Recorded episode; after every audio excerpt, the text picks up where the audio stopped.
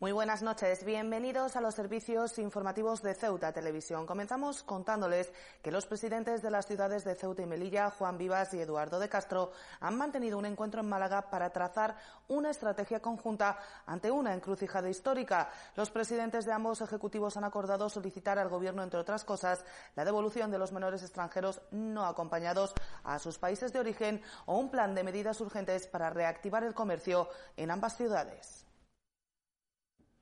Los presidentes de las ciudades autónomas de Ceuta y Melilla, Juan Vivas y Eduardo de Castro, han acordado trazar estrategias en común ante lo que consideran como una encrucijada histórica de la que el presidente ceutí espera salir reforzados, ya que pese a las dificultades supone una oportunidad. El encuentro ha concluido además con la emisión de una declaración institucional conjunta por parte de los presidentes de las dos ciudades.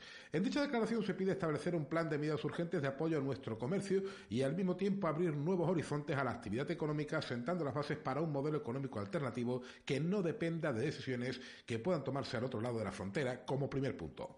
Los gobiernos de las ciudades autónomas apuestan también por dotar a nuestras fronteras de las infraestructuras y medios, sobre todo personales, que precisan para convertirlas en unas fronteras seguras y eficaces, en particular por lo que concierne a la contención de la inmigración irregular de marroquíes, tanto adultos como menores. Igualmente se pide que se exija del país vecino el cumplimiento de los acuerdos suscritos por el mismo para el reagrupamiento familiar de sus menores, limitándose la acogida de estos en las ciudades a la capacidad de las mismas y recuperar las ayudas pendientes del ejercicio 2019, los célebres convenios, estableciendo además métodos que garanticen el cobro de las mismas automáticamente en próximos ejercicios.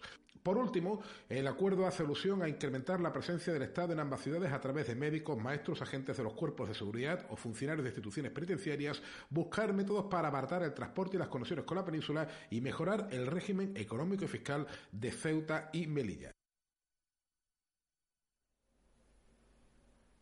El periodista y escritor Ignacio Zembrero conferenciaba en la tarde de este lunes sobre la situación de las fronteras de Ceuta y Melilla. Zembrero ha aclarado que esta charla estaba programada antes de la denominada crisis del pescado, cuya solución no ve factible a corto plazo. Es más, Zembrero insta a que Ceuta y Melilla soliciten su entrada en la Unión Aduanera para forzar así la implicación de la Unión Europea.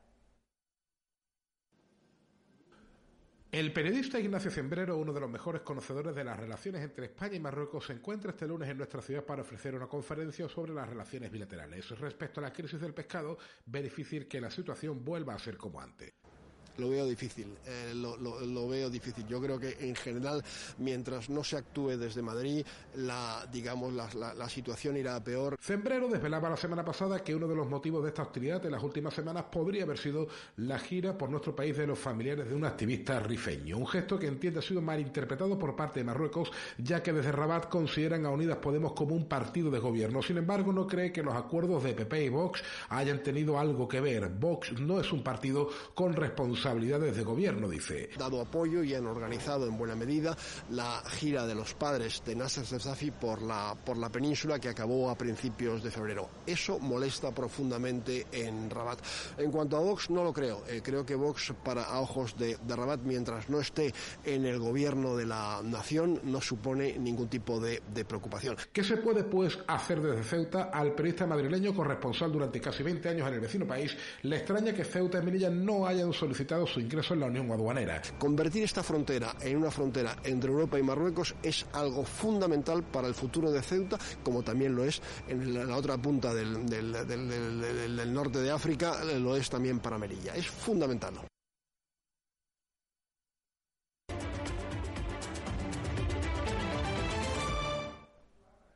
Vamos con más cosas porque el Ministerio de Defensa ha anunciado este lunes la convocatoria de 3.650 plazas de tropa y marinería, la correspondiente al primer ciclo de selección de la convocatoria de 2020. El Ministerio de Defensa ha anunciado este lunes la convocatoria de 3.650 plazas de tropa y marinería, las correspondientes al primer ciclo de selección de la convocatoria de 2020. A la misma pueden optar ciudadanos españoles y extranjeros de países de habla hispana de entre 18 y 29 años. Del total de plazas ofertadas, 2.230 corresponden al Ejército de Tierra, 620 a la Armada y 800 al Ejército del Aire. De las mismas plazas 110 son para Ceuta, 40 para regulares 54, 50 para el tercio Duque de Alba, 10 para Montesa 3 y 10 para el batallón del cuartel general de la Comandancia General de Ceuta. Además, en las convocadas para la Armada se incluye un número importante de plazas en buques y unidades de la zona sur, en las que están incluidas Cádiz, San Fernando, Málaga, Ayamonte y Ceuta. El plazo de solicitud de cita previa para participar en el proceso de selección comienza este martes y finalizará el 2 de marzo. Los aspirantes seleccionados ingresarán en los centros de formación el próximo 25 de mayo. Los interesados en obtener más información pueden solicitarla en el área de reclutamiento de la Subdelegación de Defensa en Ceuta en la Marina Española número 12 de 9 de la mañana a 2 de la tarde o llamando al teléfono 856 200510 o visitando la página web www.reclutamiento.defensa.gov.es. El Centro Universitario de la UNED en Ceuta ha anunciado la convocatoria de un concurso público de méritos para las plazas de profesor tutor de los grados de Derecho, Pedagogía e Ingeniería Eléctrica de cara al próximo curso 2020-2021. Tanto para Derecho como para Pedagogía la oferta es de una plaza para cada grado. En el caso de Ingeniería Eléctrica, el centro cubrirá dos plazas, una en el Departamento de Matemática Aplicada y otra en el de Ingeniería de la Construcción y Fabricación. Los interesados deberán estar en posesión de la titulación requerida para cada una de las plazas. El plazo de presentación de solicitudes finalizará el próximo 26 de febrero. Toda la información, formularios y procedimiento de inscripción se encuentran disponibles en la página web de la UNED Ceuta, www.unedceuta.net.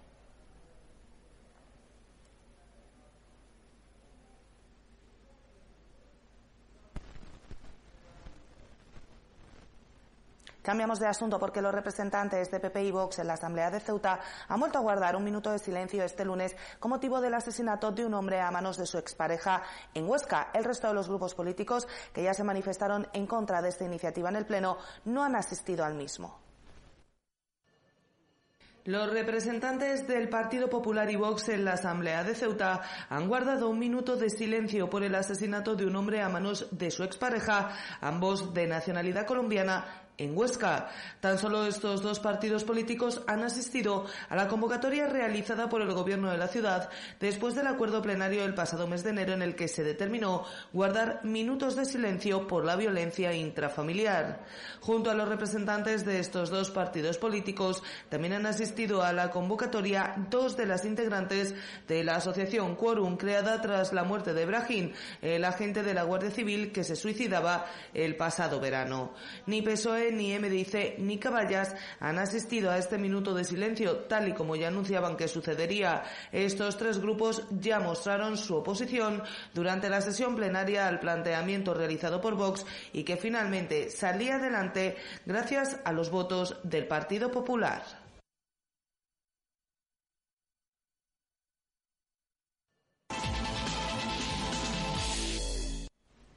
Y en el tiempo del deporte les contamos que la agrupación deportiva Ceuta Fútbol Club derrotó este domingo a la Unión Balompédica Lebrijana por dos goles a cero. Los de José Juan Romero realizaron un gran encuentro y vuelven a puestos de playoff de ascenso.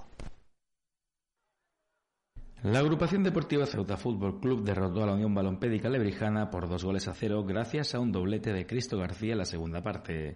Está bien que meta cualquiera, pero los puntas viven del gol, ¿no? Y y Cristo llevaba ya muchos partidos, incluso los que jugaba sin, sin meter, ¿no?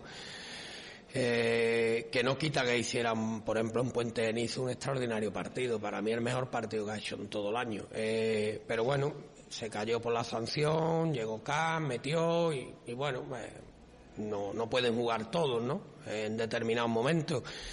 y esta semana ha hecho mucho hincapié ¿no? en la importancia que tiene un banquillo y que, y un futbolista no tiene por qué mm, ser un profesional, me refiero incluso a subir categoría porque sea titular, puede ser un suplente que sea un argumento buenísimo para, cualquier entrenador, ¿no? Y, y, creo que él ha entrado con, esa disposición, eh, con carácter y, y bueno, es muy importante, ¿no? Porque porque es un chico que necesita, necesita centrarse en muchos aspectos y creo que lo de hoy le va a venir muy bien. Los caballas realizaron un buen encuentro, sobre todo en la primera mitad, aunque hubo que esperar a la última media hora para doblegar al conjunto de Pepe Bermúdez. Con estos tres puntos, el conjunto de José Juan Romero vuelve a puestos de playoff de ascenso.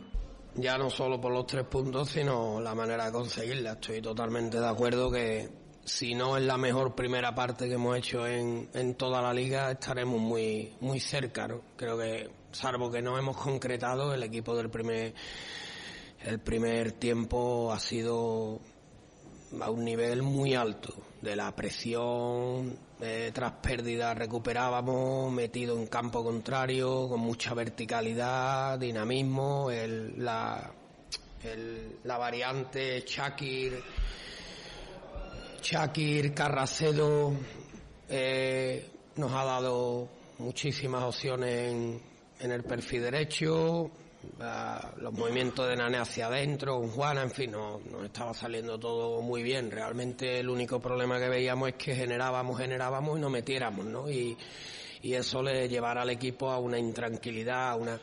Pero creo que ha seguido madurando. El segundo tiempo también es verdad que incluso ellos han querido dejar menos espacio, todavía se han replegado más, más bajo el repliegue pero aún así hemos seguido generando y, daba la sensación, hombre, salvo que tuviéramos un día que no quisiera entrar, que iba a entrar el gol, ¿no? La agrupación deportiva Ceuta Fútbol Club vuelve a la senda del triunfo tras la derrota en la granja.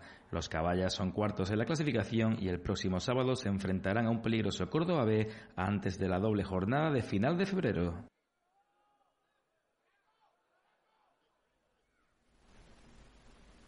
Pues con la información deportiva les decimos adiós por hoy, no sin antes recordarles que pueden seguir toda la actualidad de la ciudad en nuestros perfiles en las redes sociales Facebook y Twitter, en nuestros podcasts y, como no, aquí en www.ceutatv.com. Hasta mañana. Adiós.